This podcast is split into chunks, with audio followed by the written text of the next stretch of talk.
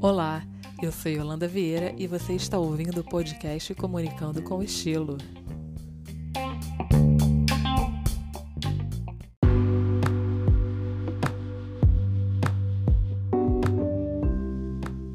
No episódio de hoje, vamos falar sobre marketing de causa.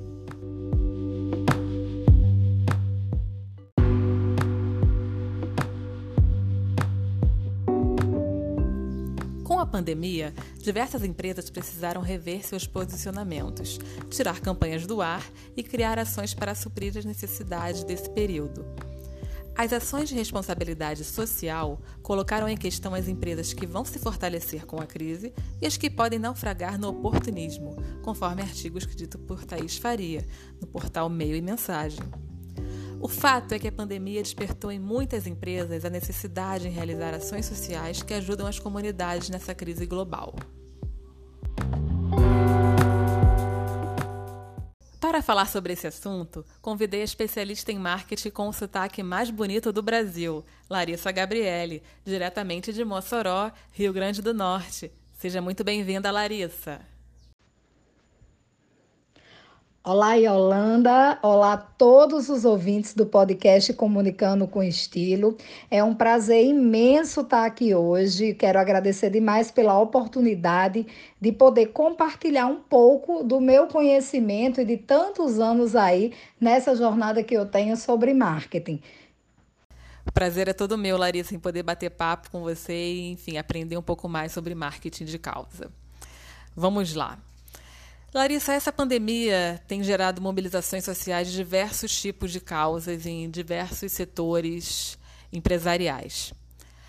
Para você, sua opinião, você acha que as empresas estão mais engajadas? Acho que as empresas estão sim procurando projetos e causas sociais para se engajar. As empresas estão buscando é, entender definitivamente o que é sustentabilidade, aonde elas podem contribuir para isso, como elas podem servir de um agente transformador para, para a sociedade, para a comunidade onde elas estão inseridas, para as pessoas daquela comunidade. A pandemia também trouxe muito essa realidade, porque nós vínhamos num ritmo um pouco inconsciente, né? Sem entender muito bem como era que, quanto a gente estava consumindo, quanto a gente estava gastando, quanto a gente estava jogando. Então a pandemia trouxe um pouco essa consciência que é muito importante. E essa consciência de sustentabilidade, de engajamento, de causa social, fez com que é, as empresas acordassem mais para isso, entendessem que, como, como iniciativa privada, elas precisam também contribuir para o desenvolvimento, a adequação, é, questões de, de democracia, de inclusão, de socioambientalismo, de direitos humanos dentro da comunidade onde elas estão inseridas. Então, eu acho que é, dentre tantas causas sociais que, que a gente tem visto, dentre tantas as bandeiras que têm sido levantadas, eu acredito que as empresas elas estão se engajando mais.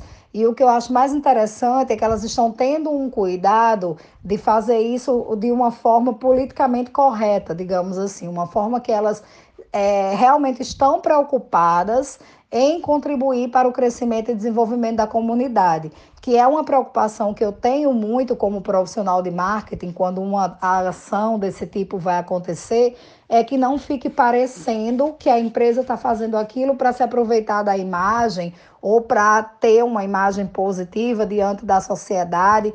E uma coisa que eu tenho percebido é que as empresas têm buscado se engajar nesse tipo de causa, exatamente para ser um agente transformador da comunidade onde elas estão inseridas. Certo. E de que forma o marketing de causa contribui para aumentar a reputação das empresas? porque a gente sabe, né, quando a gente estuda marketing, enfim, comunicação social, a gente aprende que a responsabilidade social nas empresas é um fator determinante para aumento de reputação. É, para você, de que forma o marketing de causa em si contribui? Como que se dá esse processo? de causa aumenta muito positivamente a, reputação das empresas. Se a gente olhar né, com esse novo contexto que a gente tem de democratização da informação, com consumidores cada vez mais críticos, né, nós estamos vivendo uma era onde essa nova geração de, de pessoas digitais, de nativos digitais, eles aprenderam né, no online a conquistar absolutamente tudo e reforçar qualquer necessidade de responsabilidade social, a gente percebe que nada passa impune. Então, quando a gente vê algumas empresas mudar a sua política, é, como por exemplo, redes de fast food adotar o canudinho, é, de papel, né? E inclusive proibir a utilização de canudos de plástico dentro de, de, de seus estabelecimentos.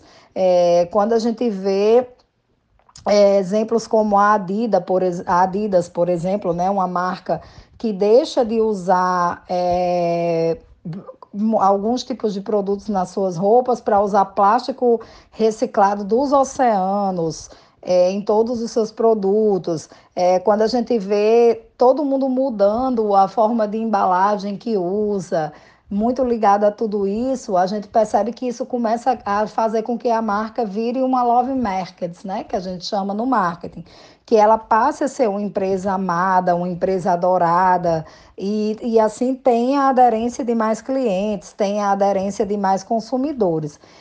Eu acho que ajuda demais a reputação, principalmente quando isso é feito de uma forma, é, como é que eu posso dizer em palavras, de uma forma coerente, de uma forma que não pareça, como a gente costuma dizer no popular, e essa geração tinha usa muito um biscoito, né?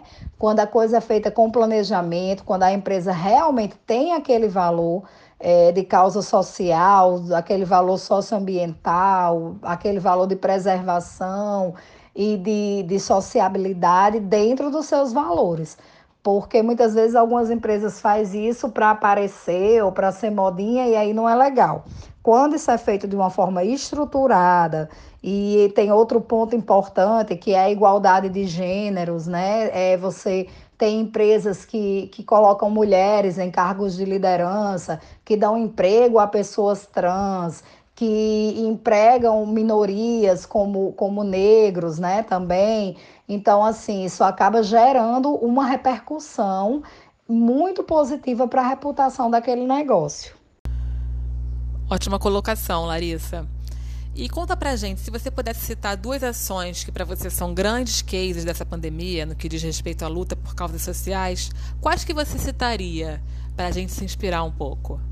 Eu acho que em muitos momentos nós nos deparamos com movimentos de causas e é, união né, em torno da pandemia, além de doações que a gente presenciou durante todo esse período de grandes empresas fazendo para hospitais, para creches, doando máscara, doando álcool em gel, né? A gente presenciou isso dentro de várias esferas, né? Nós presenciamos comitês de crise sendo formados dentro de empresas, grande, grandes empresas, para fazer doação, para fazer projeto, para comprar respirador. A gente sentiu muito essa união na prática.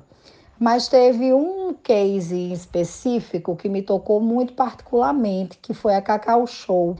É, quando a pandemia aconteceu, nós estávamos na véspera da Páscoa e, consequentemente, a Cacau Show já devia estar com todo o seu estoque é, pronto, né? Para venda, para entrega nas lojas, nas franquias de comercialização. E aí, o que eu vi da fábrica doando para hospitais, para Hospital do Câncer, para pessoas em situação de rua, para comunidades carentes. E eu acho que essa imagem da Páscoa, essa imagem do chocolate, a simbologia que a Páscoa traz de renascimento e de doação, naquela ação da Cacau Show trouxe um pouco de esperança ao povo. Que foi logo no início da pandemia, ali meados de abril, a gente ainda não entendia direito o que estava acontecendo, a gente não sabia como era que as coisas iam terminar. Então, para mim, aquela ação é, social da Cacau Show de pegar parte do, do, do, da sua produção que não tinha como, como ser vendida devido ao fechamento imediato das lojas, devido a chocolate ser um produto muito perecível para transportar para algumas localidades. Então, me tocou muito particularmente a forma como eles agiram, até a nível local é, como a nível nacional, doando chocolate para os hospitais, mandando chocolate para os profissionais de saúde.